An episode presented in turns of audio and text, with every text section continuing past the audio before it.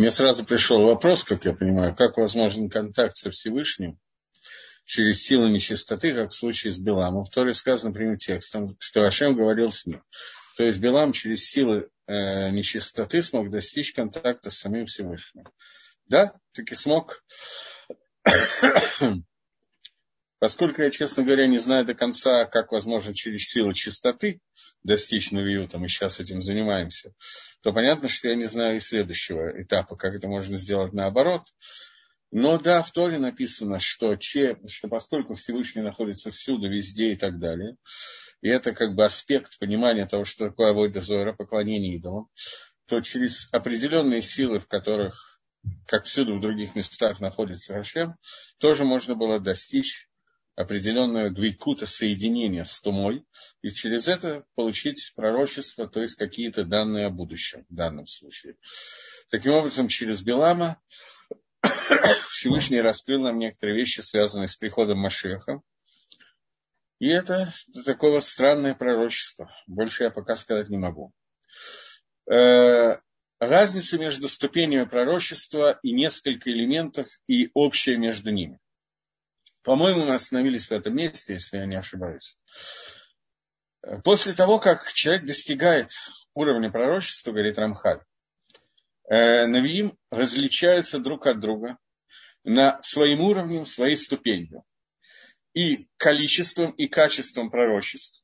По-моему, это да, читали. Поскольку есть пророки, которые пророчествуют много раз, и есть те, которые не пророчествуют только немного раз. И также есть разница в уровне, качестве пророчества. Есть тот, кто достигает и докут присоединения очень сильного уровня ко Всевышнему, и, соответственно, этому достигает Аскалот, Гдалот, Миот, очень высокий уровень Гаскалы, очень высокий уровень понимания разума. Есть, которые прилепляются, и их прилепление не настолько велико. И то же самое с их образованием, с их постижением Творца. Однако общее между всеми пророчествами, что у них есть двойкут, э, прилепление, которое не карлагем, которое у них ощущается с, по поводу того, что они сейчас присоединены к Творцу. И вот это раскрытие, которое понимает от Всевышнего, оно ощущается им совершенно, пророками, совершенно четко и понятно, что Лоис Тавкуба настолько, что они не сомневаются в своих ощущениях. Но само прилепление в раскрытии и в понимании, здесь оно делится на многие ступени. Из того, что доходит до пророка, то, что приходит к пророку, это ему посылается шлихут, посланничество от Всевышнего, а именно, потому что это, ну вот посланничество, когда пророку говорит, пойди и скажи то-то и то-то Амисраилю, это не является самим пророчеством. Это посланничество, то, что обычно большая часть людей называют пророчеством, объясняет э, Рамхаль, что это не есть само пророчество.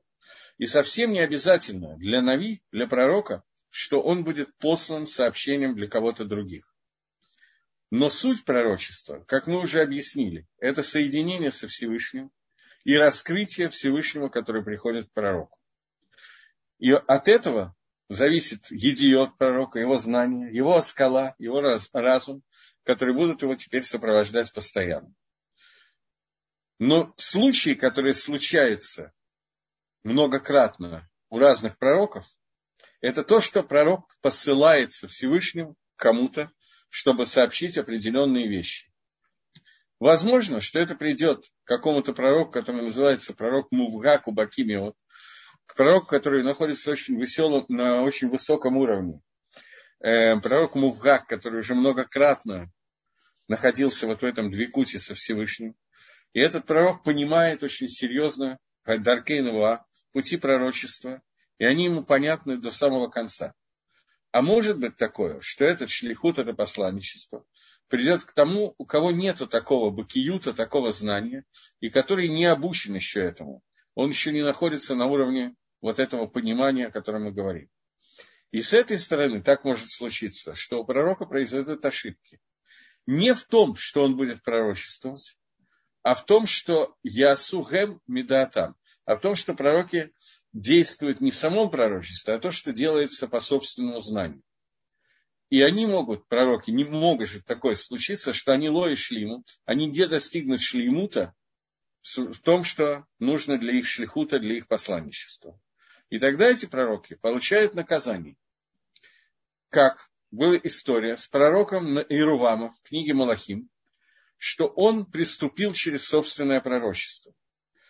И это получилось, потому что он был не медугдак, не до конца диек, не до конца обучился, не до конца обратил внимание на пути, сказанные в пророчествах, как говорят, как сказано нашими мудрецами, и это будет сказано в Геморе Сангеде на Дафе Пайтет. То есть, бывает ситуация, когда пророк получает какое-то пророчество, даже, может быть, шлихут, посланничество, достигает вот этого уровня, о котором мы говорим. Но поскольку он не, еще не вышел на уровень полного понимания того, что происходит во время пророчества, то у него возникают ошибки. Ошибки, которые возникают из-за того, что он недостаточно не посоветовался с кем-то или недостаточно вник в то, что ему сообщено Всевышним. И из этого может родиться. Это не совсем понятие лжепророчества, но это пророчество, которое пророком истолковывается неверно, и в результате происходит какая-то ошибка. Ну, может быть, имеет смысл. Сейчас, одну секундочку. Если я найду сразу же момент, книга Малохим нам рекомендуется. Книга Малахим, 13 глава, нам рассказывает такую историю. Сейчас, одну секунду. Потому что там очень много.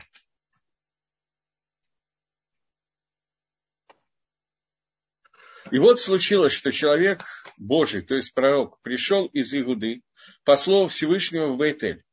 И стоит в это время на жертвеннике для того, чтобы приносить жертвоприношение. Рувам – это царь Израиля. В тот момент, когда царство разделилось после смерти Шламона два царства Игуда и Израиль, то это царь Израиля, который был, мягко говоря, не самым праведным человеком. И случилось, что он стоит на Мизбехе, на жертвеннике, по слову Всевышнего и говорит, Мизбех, Мизбех, жертвенник, жертвенник. Так сказал Всевышний. Вот родится сын э, в доме Давида, и имя его Ишаяху, это пророчество о царе Ишаяху, и Завах Алейха это Каганей Абамот, и он э, тебе принесет э, жертвоприношение э, тех кореним, убьет для тебя Всевышнего, для тебя жертвенник, тех кореним, тех пророков, которые, э, не пророков, кореним, которые, ну, служителей, которые будут делать авойды, и будут их делать на бамот, который мактерим, который приносит для себя жертвоприношение, ваацмот адам и сраху алейха, и кости будут человеческие будут для тебя сожжены. Это пророчество о том, что появится в дальнейшем, уже близко к разрушению первого храма, появится царь Ишаял, который будет очень праведным царем в Иуде, который будет э, пытаться уничтожить все бомот, все возвышения, которые были сделаны во время Ирувама и позже, некоторыми царями Израиля, которые не очень сильно соблюдали эти свод. И этот э, э, и царь Ишаяу будут разрушать вот эти вот бомот. Бомот – это место для жертвоприношений, кроме храма Иерушалаема. После того, как построен храм в Иерушалаеме, все жертвоприношения на бомот, на этих возвышениях, были запрещены. Иеровам, для того, чтобы люди не шли в Иерушалаем, потому что было два царства Иуда и Исроиль, и если бы они шли в Иерушалаем в царство Иуда, то это бы подорвало престиж царя Израиля, поэтому он создал вот эти вот бомот, на которых приказал приносить жертвоприношения. И сейчас приходит пророк и пророчествует Иероваму о том, что в будущем родится царь Ишаял в доме Давида, который будет уничтожать все это. И дал он знамение, говоря, вот это знамение, о котором говорил Всевышний, что вот жертвенник Никра будет как бы разорван, вынешпа Гадеша на Шаралав, и вы, зала, которая на нем высыпется. И было, когда услышал царь Иеровам эти слова пророческие, которые, что будет разорван жертвенник Бейтели. Бейтель это именно тот жертвенник, который сделал Бамук Далу, большую Баму, который сделал Иеровам для того, чтобы Амисраиль не ходил в Иерушалаем. И послал Иеровам свою руку над жертвенником, говоря, схватите его. И отсохла рука Иеровама, которую он приказывал э, для того, чтобы схватить этого пророка.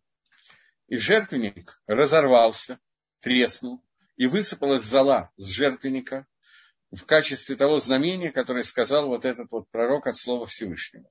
И ответил царь, говоря человеку, пророку, Хальна эт пны Гашем Элакейха, вид палель баади, помолись за меня, и возвратилась его рука, пусть возвратится рука, отсохшая рука ко мне, и э, обратился пророк ко Всевышнему, и возвратилась рука к Еруваму, и стала живой, как была раньше. И сказал царь этому пророку, пойдем ко мне домой, и сделай со мной сауду, и дам я тебе подарки. И сказал пророк царю, если дашь мне половину твоего дома, не пойду я с тобой, и не, не буду есть твой хлеб, и не буду пить воду в этом месте. Потому что так приказал мне, было приказано по слову Всевышнего, говоря, не ешь хлеба и не пей воды, и не э, возвращайся той дорогой, которой ты шел.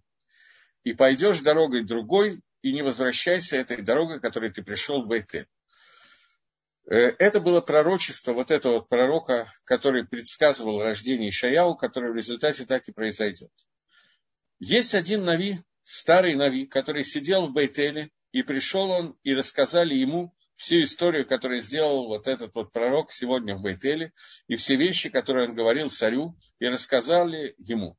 И, и говорил он их, э, Эйзе Дери Халах, по какой дороге он, он пришел, этот пророк, и сказали ему, что он пришел через, по дороге, который пришел этот пророк, который пришел из Иуды.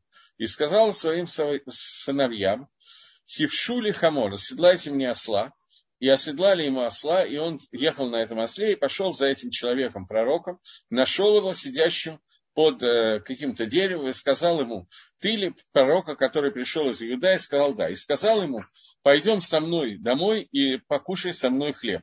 А пророку было сказано в предыдущей главе, я просто не буду читать все главы, которые на эту тему, иначе мы никогда не закончим, что он не должен до конца своего пророчества кушать хлеб и не должен возвращаться той дорогой, которой он пришел. Он его пригласил к себе. Э, и сказал ему, не могу я вернуться с тобой и прийти к тебе, и не могу я кушать хлеба и пить с тобой воду в этом месте, потому что так сказал ко мне, было слово Всевышнего, чтобы я не ел хлеб и не пил воду, и не возвращался той дорогой, которой я шел по ней. И сказал ему, так же я пророк, подобный тебе, и Малах, ангел, говорил со мной по, по слову Всевышнего и сказал, возврати э, тебя в твой дом, и пусть кушаешь хлеб, и пьешь вино, и, и так далее. И возвратился с ними, кушал хлеб с ним в доме и пил вино. То есть он поверил, что было другое пророчество, которое дано через другого пророка, ему было сказано, что он может есть хлеб, пить вино и вернуться той же дорогой. И было слово Всевышнего к пророку, которого он вернул, и обратился он пророку Творец, когда он пришел из Иуды, говоря ему, так сказал Всевышний, что ты, Марита Пиашем, ты огорчил уста Всевышнего и не, не остерегался сделать митсву, которую он тебе заповедовал, и ты начал есть и пить, и возвращаться той же дорогой и так далее. И после того, как они поели хлеб и пили вино, он оседлал осла и пошел и нашел его лев в дороге и умертвил его, и его Невейла, его труп, лежал на дороге рядом с трупом, а осел стоял рядом с ним, а Арье стоял около этого трупа и не давал похоронить. Э, ну, дальше он продолжает довольно долго эту историю, но суть состоит в том, что из-за того, что пророк ослушался пророчества Всевышнего, а ослушался он, потому что он поверил другому человеку, который назвался пророком, и он был известен как пророк, и тот отменял первое пророчество, он решил, что пророчество отменено, поэтому он был наказан так, как наказан. Пророчество его сбылось. Говорит Рамхаль, что вот эта вот история рассказывает нам о том, что у пророка может быть ошибка. Он может сказать пророчество, он может быть на уровне пророчества. Но поскольку он не диек, не уточнил во всем, что сказано ему Творцом, то поэтому может возникнуть ошибка, за которую пророк расплачивается. Теперь, мне задано было два вопроса. Первый, с кем пророк может посоветоваться? Обычно в любом поколении, мы сейчас говорим о поколениях когда пророчество было миллион двести пророков на 800 лет, то есть количество пророков на каждую синагогу, два-три пророка, грубо говоря, мы говорим о ситуации, когда существует Нави, который Нави Мувгак называется. пророк, который, ну, га-пророк, пророк с большой буквы, которому постоянно идут пророчества. И поскольку мы сказали, что уровни пророчества очень, их много и очень разные, то были пророчества невероятно высокого уровня, были значительно более низкого. Поэтому начинающий пророк мог посоветоваться с пророком, пожилым специалистом, так же, как сегодня можно посоветоваться со специалистом, то есть с Равом, по вопросам изучения Торы, по вопросам знаний Галахи и так далее. Также пророк мог посоветоваться с другим пророком более высокого уровня. Это вопрос, с кем советоваться. Трудно понять, кому нужно пророчество народа Израиля для того, чтобы его поверить для того, чтобы его проверить таким способом. Сами пророки для чего? Или без этого невозможно осуществление замысла Всевышнего. Я сейчас не до конца понял вопрос, но думаю, что я, в общем, понимаю, в каком направлении вопрос. Я еще раз повторяю то, что сказал Рамхаль несколько минут назад, что суть понятия пророчества – это не сообщение информации о том, что произойдет. Это не предсказание будущего. Суть пророчества – это соединение со Всевышним. Соединение со Всевышним – это не средство для чего-то, это и есть цель. Весь этот мир сотворен для того, чтобы оказалась горстка людей. Это горстка людей, малая доля Амисраэля в настоящее время. Ну, в настоящее время никто такого уровня нет, но это очень небольшое количество людей. Когда-то, до греха Адама Решона, это могло стать все человечество. После этого все человечество могло вернуться к состоянию Адама до греха. После Авраама Вину, после дарования Торы, это определенная конструкция людей, которые существуют в этом мире, которая должна добиться, добраться до состояния, ради которого создан весь этот мир, это состояние, это и есть двикут соединения со Всевышним. Это то состояние, которое называется Аламаба. В Аламазе, в этом мире, это мир авойды, это мир средства для осуществления получения Аламаба. Для того, чтобы получить Аламаба, человек должен достигнуть шлеймута. Шлеймут, уровень шлеймута, цельности, он включает в себя то, что человек внутри этого мира на каком-то уровне достигает состояния прилепиться к Творцу, соединиться с Ним. Это и есть цель, которая есть. Соединиться со Всевышним – это и есть уровень пророчества. Для разных людей он может быть разный, разного, раз, у одного и того же человека на разных уровнях он может быть разным и так далее. Заодно с этим пророчество работает плюс к цели соединения со Всевышним, Пророчество существует, оно используется Творцом как средство передачи определенной информации через этого человека. Поскольку человек постигает в этот момент замысел Творца, он постигает цель мысли, способы, которым работает Всевышний, то ему дается иногда, очень редко, дается шлихут, то есть посланничество для того, чтобы передать людям определенную информацию. Цель пророчества, в смысле передачи информации, в основном, это лаакзир евреев к чуве, возвратить людей к понятию раскаяния, для того, чтобы человек изменил свое поведение и направление этого поведения в правильном русле реки. Поскольку существуют определенные испытания в этом мире, существует определенная жизнь, которая связана, все время связана в неком конфликте между материальным и духовным, который есть внутри человека, между его душой и его телом. И то, как правильно себя вести внутри этого конфликта, оно может меняться в зависимости от ситуации. Общее направление более или менее известно, но какие-то детали постоянно меняются. И человеку нужна гадраха, ему нужна помощь, вожатый, тот, кто ему покажет, укажет на какие-то вещи. Для этого, во время, пока было пророчество, пророчество очень помогало в этом направлении. Поскольку Лаумадзе, напротив пророчества, существует Ецаргара, например, Ецаргара служение идолам. Поэтому, когда приходили пророки и помогали человеку, направляли человека в правильное русло, то это помогало Амисраэлю вести более направленное движение к шлемуту. Безусловно, во время пророчества в результате несмотря на существование пророчества, часть народа Израиля совершали авирот, в результате чего пророчество было оставлено, мир оставил. Всевышний сделал так, что пророчество как таковое исчезло из этого мира. И после того, как это происходит, у нас появляется ситуация, когда направление правильного пути уже пророк указать не может человеку, и это делается через изучение Торы и выполнение мицвод, немножко в темноте, немножко не так, как когда было, когда зажигался свет пророчества, и человеку более явно показывали его правильный путь. Раз пророчество исчезло с первым храмом, то и Двикут исчез, то прилепление исчезло. Э, того уровня прилепления, которое было в первом храме, безусловно, сегодня нет. Его не было даже во втором храме.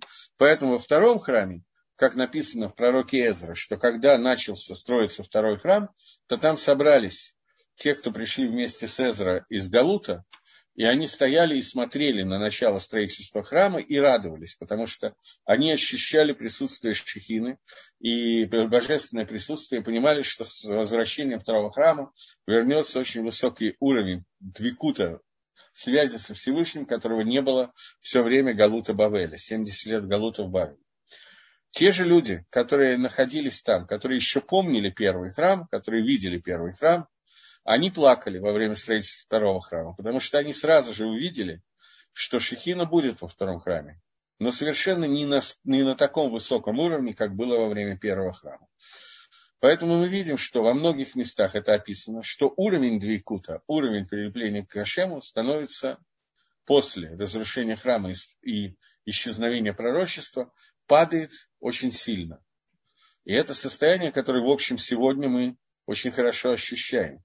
Потому что мы не в состоянии добиться такого соединения со Всевышним, которое было во время, когда человек приходил внутрь первого храма, не внутрь, а рядом с первым храмом находился, выполнял митсу Алияла Регель, митсу зайти во время праздника в храм, он ощущал Шехину на таком уровне, что этому давало, давало заряд, викута, заряд к душе на весь год. Всего известно, что пророков было более миллиона. Причем массовые пророческие школы были именно в Израильском царстве, которое отнюдь не отличалось праведностью. Хуже того, имело идолов в виде быков в храме. Как тут с Двикутом? Для этого вопрос хороший вопрос. Э, во-первых, я не знаю, что в Израиле было больше пророческих школ, чем в Иудее. Я просто не в курсе, может быть, я не читал такого. Но э, здесь нужно каким-то образом разбираться в понятии той Ецергоры, которая была во времена первого храма. У меня такое предложение, мы дочитаем до конца этого абзаца, поскольку я в середине, а потом обсудим ваш вопрос. Вопрос правильный и, наверное, к месту. Э, да, так вот, возможно, что... Сейчас, секундочку. А, я прочитал до конца. Да, можно сейчас обсудить. Э, а, а вы думаете, раньше богачи... Чего?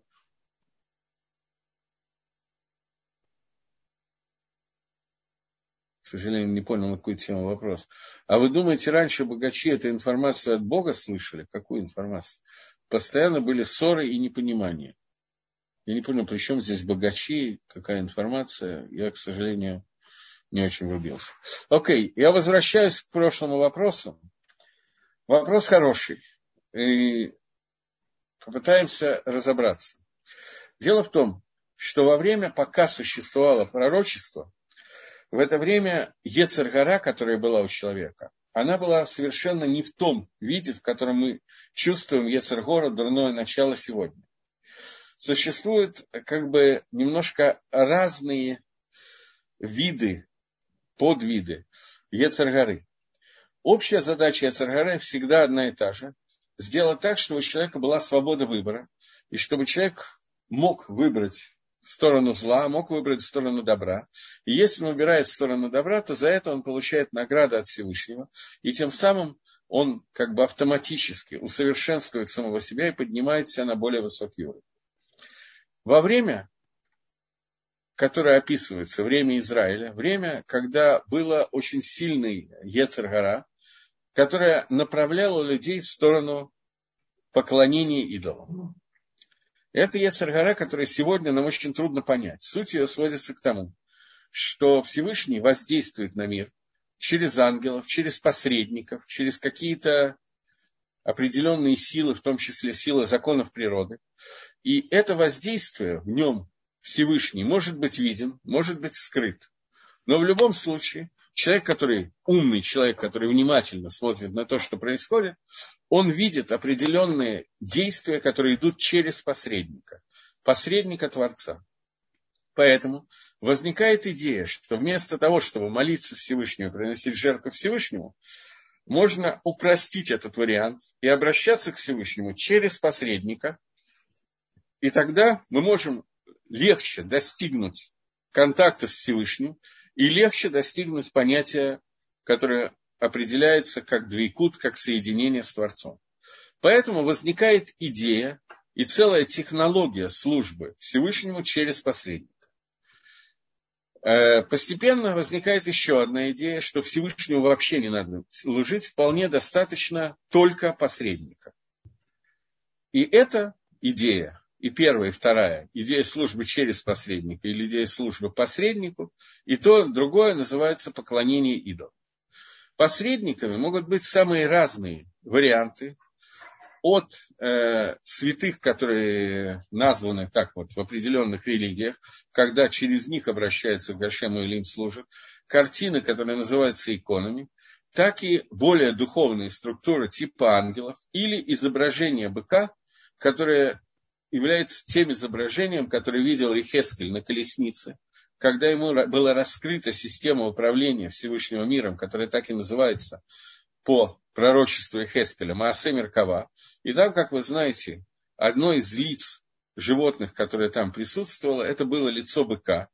И это была первая попытка сделать обращение ко Всевышнему, соединение с Творцом, который вывел Амисраэля из Египта, через Эгель Загав, золотого тельца, через быка, который они увидели на колеснице Хескеля. Этот бык изображение является отражением, то есть то, что показали в виде изображения пророку, это Медад один, мера суда, которая вошла в мир наиболее сильно во время дарования Торы, поскольку вся Тора – это законы, и, соответственно, награды и наказания за исполнение и нарушение заповедей. Это и есть понятие суда. И тогда Амисраэль, некоторые, на самом деле Амисраэль там не участвовал, но неважно, Эриф Рав, Три тысячи человек, которые поклонились этому золотому тельцу. По некоторым мнениям это не называется поклонение идолам, по некоторым называется это махлок из Гемори Сангедром между Раби Шимоном и Рабоном. Но в любом случае это была авейра, которая была сделана, когда они попытались через контакт с изображением быка на колеснице овеществить ее сделать ее более осязаемой в мире действие и через него обратиться ко Всевышнему с молитвами и с жертвоприношением. У них это не получилось по той причине, что Маше сошел, сошел с горы Синай и закончил эту историю, как мы знаем. Но грех этого золотого тельца присутствует теперь во всех наших авирот, кусочек этого греха остается, и во всех наказаниях, которые Всевышний дает народу Израиля, каждый из наказаний за другой Авейру включает в себе часть очищения за Авейру Золотого Тельца. В дальнейшем Ировам сделал вторую попытку Золотого Тельца, когда установил вот этих двух бычков, которые находились в Бейтеле, для того, чтобы в колене данных, для того, чтобы сделать еще одну попытку, обратиться ко Всевышнему через посредника в виде Медад-1, в виде меры суда, которая спускается в этот мир через изображение быка. Это была вторая попытка Золотого Тельца, и он решил, что он учел те ошибки, которые были сделаны Амисраэлем в первый раз, и сейчас он их исправляет, и делает вот этого Золотого Тельца, который в виде двух изображений стоял э, в колене Дана. И уровень этой ошибки, его очень трудно переоценить.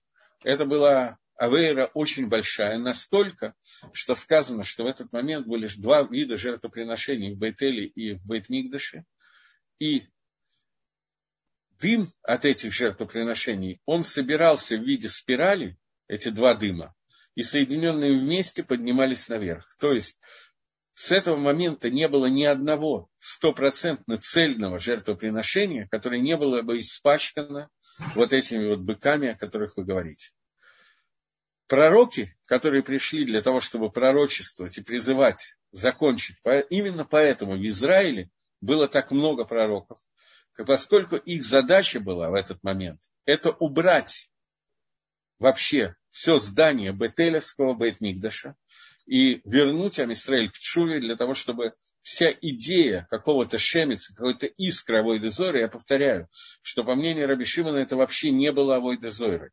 Это было намного выше, чем Авойдезора. Авойдезор это, служба через определенные вещи.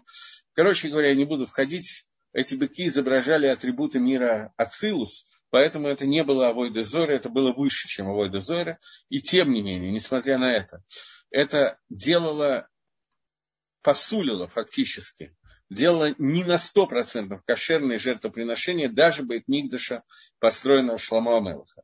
Поэтому пророки, и именно поэтому, вероятно, я не читал этого комментария, который вы цитировали, но, вероятно, это имеется в виду, что в Израиле было очень много школ пророков, и именно там было больше пророков, потому что их задача была попытаться вернуть Амисраэль к Чуве. После того, как э, Бейтмикдаш, первый Бейтмикдаш был разрушен, после того, как Амисраэль уже не имел пророков среди себя, после того, как был построен второй храм, в котором кончалось пророчество, последние из пророков были Эзра, Нехами, Хагай. вот, после того, как это все происходит, в книге Нехамии написано, это подробно разбирается и в Нехамии, и в Геморе Йома это разбирается, что Аншей Кнеса Дагдала, мужи Великого Собрания, часть которых было Навиим, пророки, часть которых уже не были пророки, были Хахами. Они собрались и устроили несколько постов для того, чтобы уничтожить Ецеровой дозор, чтобы уничтожить Ецергоры тягой ковой дозор. Поскольку пока были пророки в Израиле, то они сдерживали эту Авойду Зойру, они с путем двикута ко Всевышнему, который был дан им свыше, они имели возможность каким-то образом уравновесить Ецер-гору с Ецер-готов, чтобы осталась свобода выбора у Амисраэля для того, чтобы, несмотря на эту дикую тягу служить идолу, а эта тяга мысленно, ну, как бы вот, с точки зрения науки и техники, она достаточно понятная, потому что она давала результаты очень серьезные. можно было увидеть эти результаты, и можно было увидеть воздействие, которое производит человек с помощью Аводы Зора.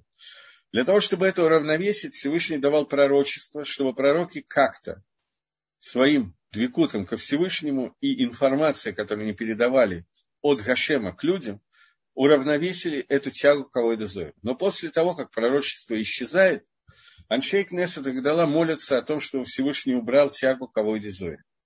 На третий день поста из Кодыша Гдашим, из святое святых, рассказывает Мидраш, выбегает какой-то зверек, гурарье, его запирают, его ловят, хватают, запирают в свинцовые кувшины, бросают куда-то, спрячут. Для того, чтобы этот Ецер, это и был Ецеровой дозоры, и после того, как это произошло, у Амисраэля, не у Амисраэля, ни у кого в мире нет того Ецера Авой Дезоры, той тяги к служению идолам, которая была до этого у народа Израиля, да и у всех других народов тоже. Поэтому сегодня мы просто не в состоянии понять, что такое ецер служение идолам, потому что никому из нас нету такого вот желания, с которым нужно бороться, чтобы не служить какому-то идолу. Гемора в трактате Сангедрин рассказывает историю, что человек по имени Рафаша, составитель Талмуда, один из составителей Талмуда, он давал урок Гемор, ну, не знаю, какой урок, э, в Ешиве, и в конце урока сказал, завтра на Асок Бехаварей, завтра мы займемся нашими, э, нашими товарищами.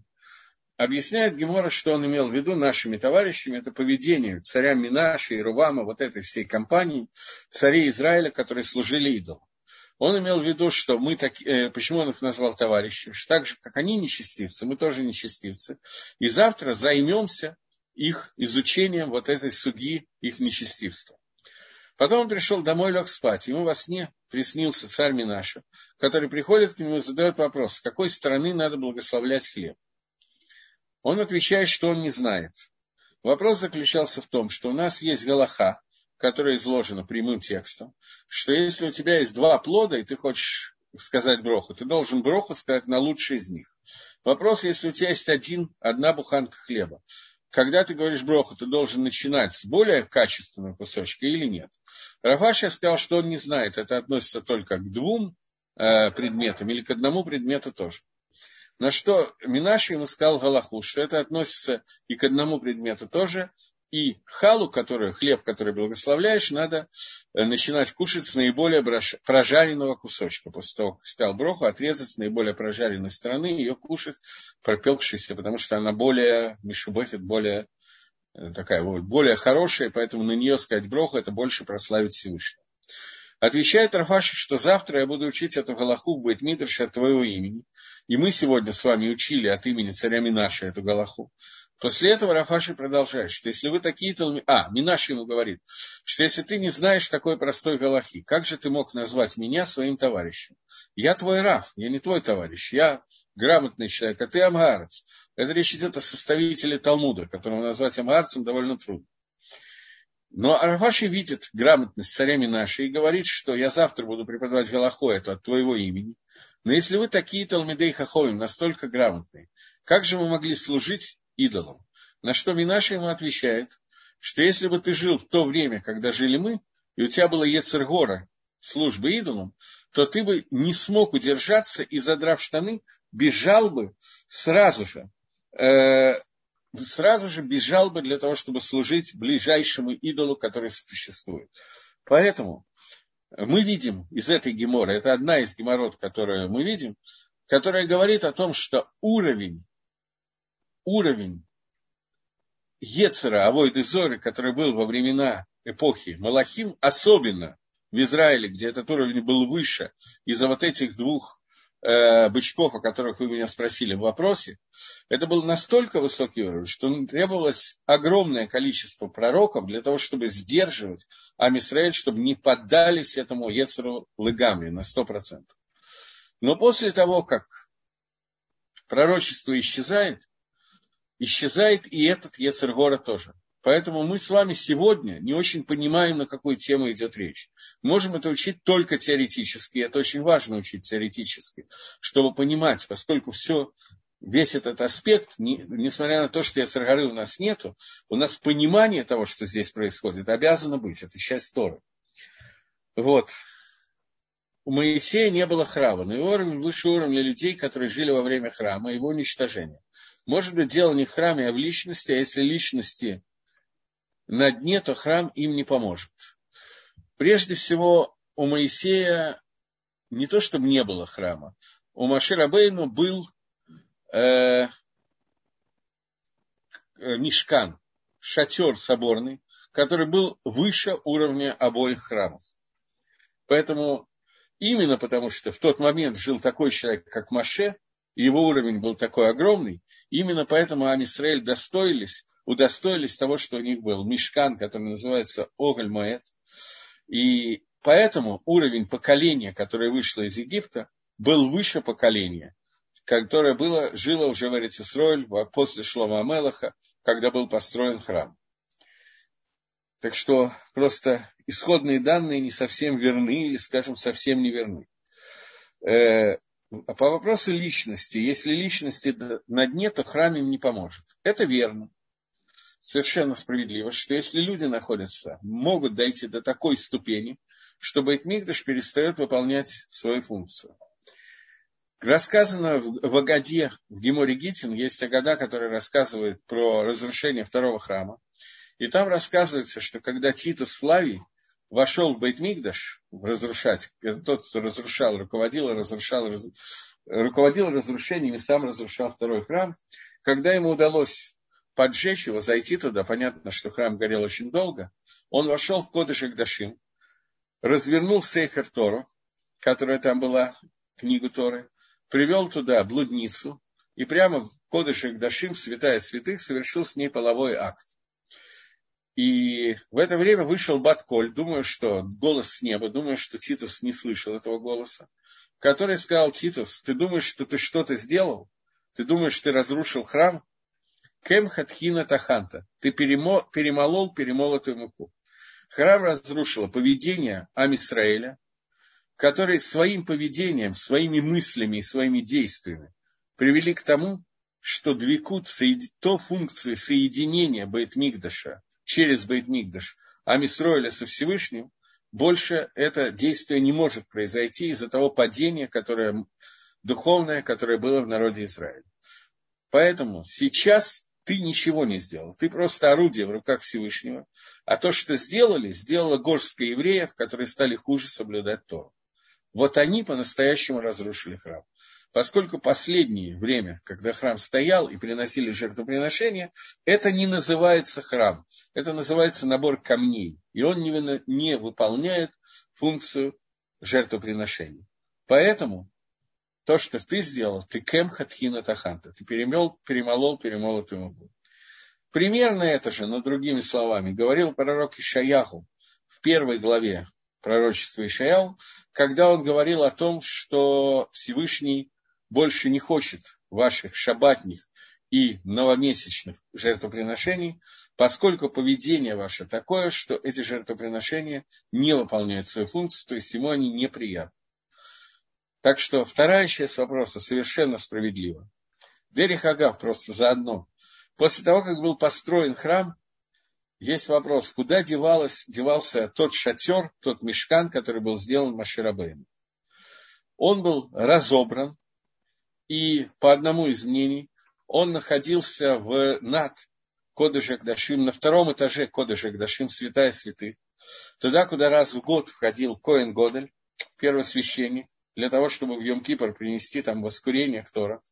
А на втором этаже, над Кодышек Дашим, находился в разобранном виде мешкан Маширабейну. Поскольку уровень этого мешкана, как уровень всего второго этажа, это был уровень выше, духовный уровень выше, чем уровень самого Бейтмигдаша, даже первого Бейтмигдаша. Поэтому в первом Бейтмигдаше он там хранился.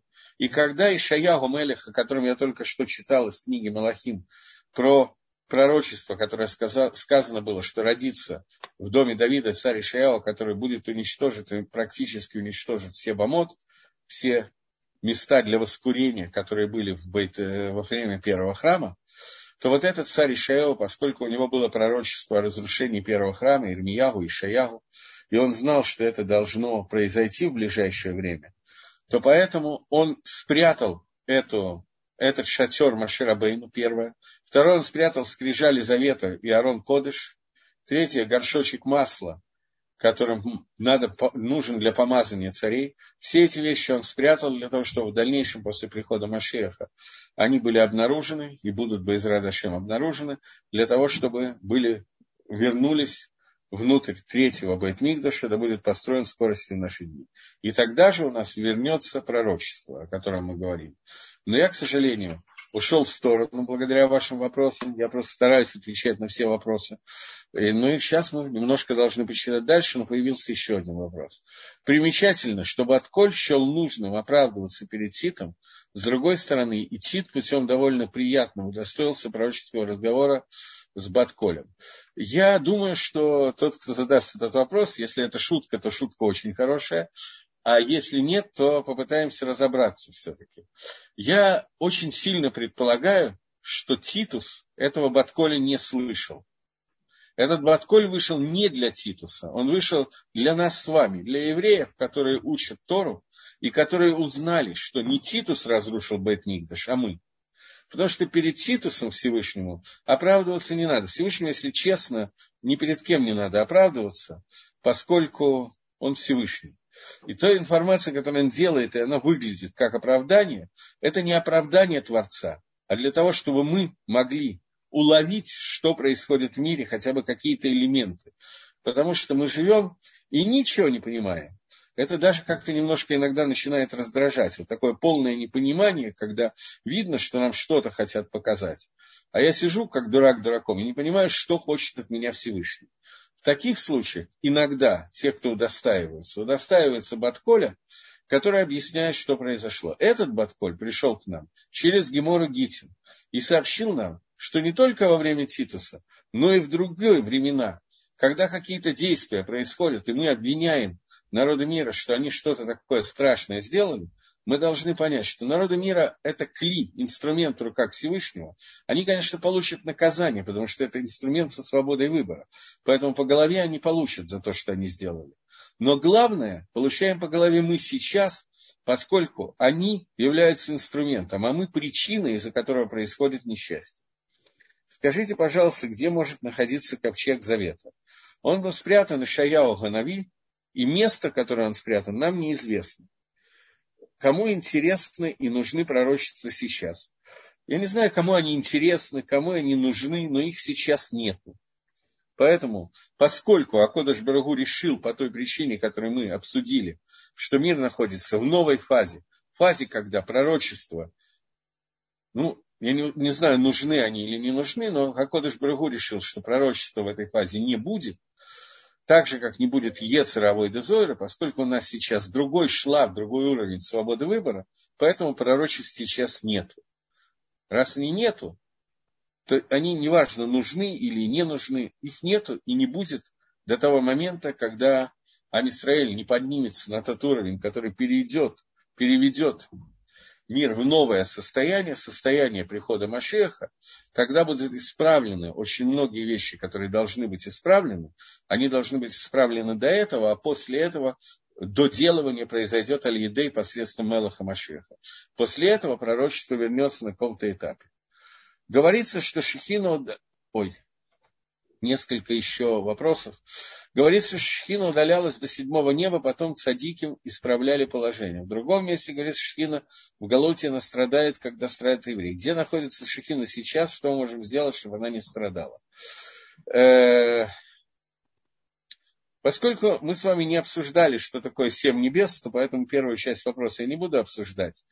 Значит, существует э, понятие галут шехины, изгнание шехины что в тот момент, когда Амисроль попадает в Галут, то Шехина идет вместе с нами в Галут. Это некая связь, которая остается между нами и Всевышним, которая остается вместе с нами. Понятие страдания Шехина – это отдельное понятие, которое не имеет ничего общего с страданием человека, поскольку Шехина – это некое проявление Всевышнего. Поэтому понять, что означает это страдание, это я не буду сейчас в это входить. Что мы можем сделать? Мы можем сделать, исправ, исправить свое поведение, сделать шоу. Когда мы делаем шоу, когда мы раскаиваемся, когда мы приводим состояние к некому улучшению, то одновременно с тем, как мы ослабляем Галут, ослабляем изгнание и приближаемся ко Всевышнему, одновременно с этим состояние Шехины тоже меняется. То, что сказано, что Шехина уходит на какой-то уровень, покидает и так далее, и так далее, это вещь, которую надо либо изучать, либо нет. Поэтому я говорю два слова, поскольку что именно мы делаем, мы не изучаем этот вопрос. Поэтому всего два слова на эту тему. Шехина – это не какое-то состояние, как у меня есть шарик, он либо здесь, либо там. Шехина – это наполнение всего мира божественным присутствием, Вопрос проявления этого присутствия, насколько в качественном и количественном состоянии оно ощущается. Ашем наполняет все, потому что Малеколя Арес все наполняется его ководом, его славой.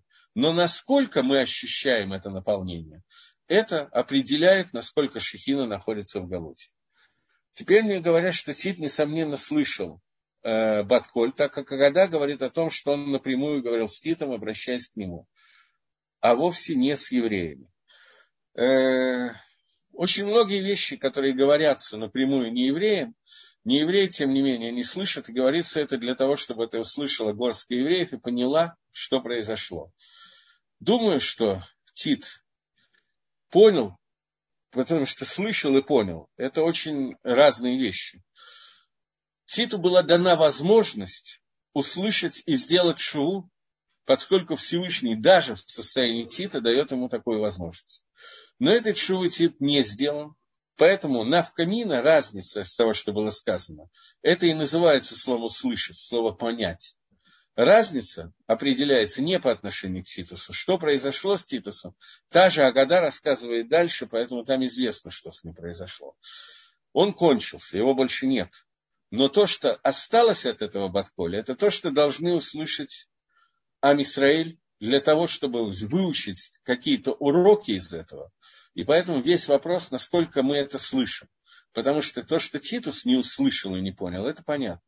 Насколько поняли мы, это очень большой вопрос. Потому что если кто-то будет утверждать, что он это хорошо понял, то это мания величия. Сама идея пророчества стала основанием для других, в кавычках, религий.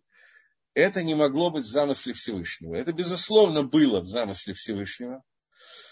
Рамбам пишет, что возникновение христианства и мусульманства – это две самых больших Ецергор, Авойдезоры, которые существуют в мире. Может, Авойдезоры я не совсем правильно сказал, именно Ецергора. Но две тумы в виде христианства и мусульманства, которые вошли в мир, они берут свое начало из идеи Торы и идеи пророчества. И сделано это было, Гакодыш Барагу, для того, чтобы в мир вошла идея единства Всевышнего, даже неверным способом. Но тем не менее вошла со всеми ошибками, которые содержатся, со всей нечистотой, которая там есть, поскольку, тем не менее, это определенный шаг вперед для того, чтобы во время Машеха народам было, уже было известно, было знакомо идея, идея единства, и для того, чтобы в дальнейшем, когда во время после прихода Машеха это потребуется, для того, чтобы народы мира это осознали, им было это возможно и легче сделать. Поэтому, говорит Рамбам, Гакодыш Барагу специально ввел определенные виды тумы внутрь этого мира, потому что через эту туму в будущем можно будет достигнуть определенного уровня Тагары. Поскольку вопросы-то кончились, я могу двигаться дальше. Я надеюсь, что я ответил на все вопросы более или менее. Вопросов было много. Я, в общем, люблю вопросы. И вот, говорит Рамхаль, еще возможно пророку из каких-то пророков, чтобы он достиг истинности в своем пророчестве, но не достиг ее на сто процентов всех элементов, которые содержатся внутри того, что ему открыл Всевышний, и все, что в нем включено. То есть пророк может понять только частично свое пророчество. Пример. Пророчество, которое было дано Йону, сын Амитая, про которое сказано, Йона – это то пророчество, которое читается в Йом-Кипур, в Минху. Вся книга Йона читается в качестве Гавтары во время Минхи Йом-Кипура. И там сказано, что Йона был послан для того, чтобы сообщить городу Ниневию, это был не еврейский город, что она будет перевернута, что за те авирот, которые она сделана, Ниневия будет перевернута. И в это включается две гаваны, два понимания, что такое перевернуться, включены две возможности понимания, и обе верны. Первая возможность – это наказание, которое будет в будущем в соответствии с их прегрешениями. Что за то, что вы сделали такие-то и такие-то верот, за это Всевышний перевернет Ниневию, сделает, я не знаю, извержение вулкана Везувия, я не знаю что, и Ниневия исчезнет за те грехи, которые вы сделали. Это первое понимание пророчества, которое возможно. И второе понимание это то, что было открыто перед Всевышним, что произойдет на самом деле, а именно, что Ниневия перевернет свое поведение от зла к добру. Что когда пророк Йона Банамитай придет и скажет им, что Всевышний разгневался за те оверот, которые вы сделали, и Всевышний перевернет ваш город, они тоже поймут это, что они будут наказаны, наденут мешковину, сделают пост, сделают шува, вернутся к шуве, к раскаянию, и тогда это Всевышний не будет их наказывать. И это то, что означает переворот города. То есть все люди из, праведь, из, из Рашоин станут садики. И это второе понимание, которое Йона не понял. Йона понял, что Ниневия будет перевернута, что она будет разрушена. Улам. Илу ая нихлаль баймет бадибор, эла иньяна он и шлеват. Если бы в понятие перевернуться было вложен только наказано, то когда Акодыш Барагу шав ванихем дара, когда Акодыш Барагу решил, что он, ну, Нихем успокаивается по поводу зло, которое было проведено из-за чувы, которое сделал их город, то он бы открыл эту вещь пророкам, в частности Йоны, что Гзейра, существует новая Гзейра, которая меняется. То есть если мы подумали бы, что на самом деле, когда Всевышний сказал Йоне, что Ниневия перевернется, есть только одно понимание, один пшат, что Ниневия будет разрушена, то когда люди Ниневии сделали чуву, Кодыш Брагу должен был бы сказать, что теперь я не буду разрушать, поскольку они сделали чуву. Но Всевышний этого не сказал. Поэтому объясняет нам Гемора, наши мудрецы, Мидраш, собственно, практически написано в книге Йона, что это и была кавана того, что она будет перевернута, чтобы возможно два пути. Либо она будет разрушена, либо сделает шоу. Но поскольку Всевышний изначально включил в один дебур две гаваны, в одно высказывание два понимания, то не нужно было снова сообщать, что теперь гзера, которую я дал, меняется, и теперь разрушение не произойдет. Но просто произошло то, что Дибур, который был сказан Всевышним, его речение, оно и ткаем, оно осуществится с помощью второй гаваны, с помощью второго понимания, а не с помощью первого понимания. Но Йона не постиг изначально, а только одно первое понимание, а не второе, и был уверен, что кавана Всевышнего, что Ниневия будет разрушена, и это и есть перевернется. И это то, что сказали наши мудрецы Зикрона Левроха, наши мудрецы благословенной памяти, что Йона не постиг этого. Йона не смог, изначально понял только одно понимание возможное того, что сделает Всевышний, и не понял второго. Еще вопрос появился.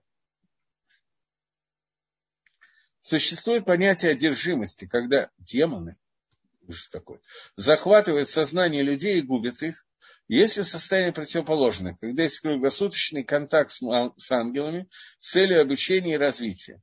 Не пророчество по воле Всевышнего, а именно круглосуточная возможность общения снизу, когда есть вопрос, и сразу появляется ответ. Я не знаю, что имеется в виду. Может быть, имеется в виду что-то связанное с понятиями Роха Кодыш и так далее. Я не в курсе. Зачем евреям сейчас ковчег завета?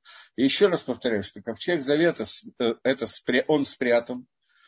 И сейчас мы не знаем, где он находится, поскольку найдется это только после прихода Машеха, да будет, перейдет в скорости в наши дни. Э, но функции ковчега завета частично выполняются, несмотря на то, что он спрятан. И я не понимаю вопроса, зачем он сейчас, потому что тот же самый вопрос, а зачем он был раньше. Но это не наша тема, поэтому в нее я входить точно не буду. Пока мы говорили про пророчество, на вопросы я отвечаю. Амнам, однако, продолжает Рамхаль, ты должен знать. Нет, я думаю, что мне неправильно сейчас начинать новое, поскольку у меня есть две минуты. Давайте подведем итог того, что произошло. Мы сегодня прочитали, что э, пророчество это главная часть пророчества, это именно прилепиться ко Всевышнему. Второстепенная часть, вторичное пророчество, что возможно, что Хакодыш Барагу присылает, посылает пророку шлихут, посланничество, для того, чтобы он передал какую-то информацию другим людям, но это не обязательная часть пророчества и не главная часть пророчества. Во время этого шлихута, если он послан, бывает ситуация, когда человек не правильно, не до конца понимает какие-то вещи и нарушает собственное пророчество, как мы видели с вами в книге Малахим Алиф, что это произошло однажды, когда было нарушено, пророк сам нарушил свое пророчество. Такая ситуация возможна. И человек, который получил пророчество, не должен был это делать.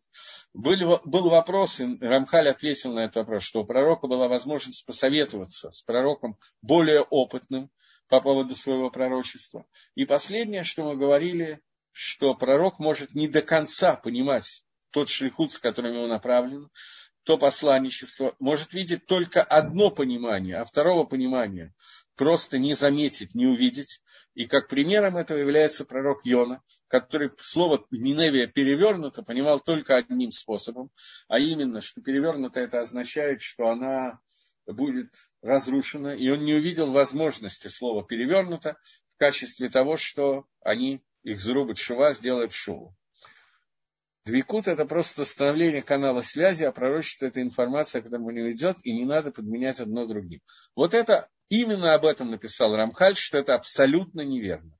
Слово «навиют» – это именно двикут со Всевышним, а вовсе не передача информации передача информации возможна посредством Двикута, но это не есть основное в пророчестве. Я читаю Рамхаля, и если подменил одно другим, то это обвинение не мне, а Рамхалю, я бы побоялся Рамхаля обвинять. Вот, на этом мне придется закончить урок и передать микрофон дальше Равзильберу. А я с вами прощаюсь. Всего доброго. Гуд Шабас.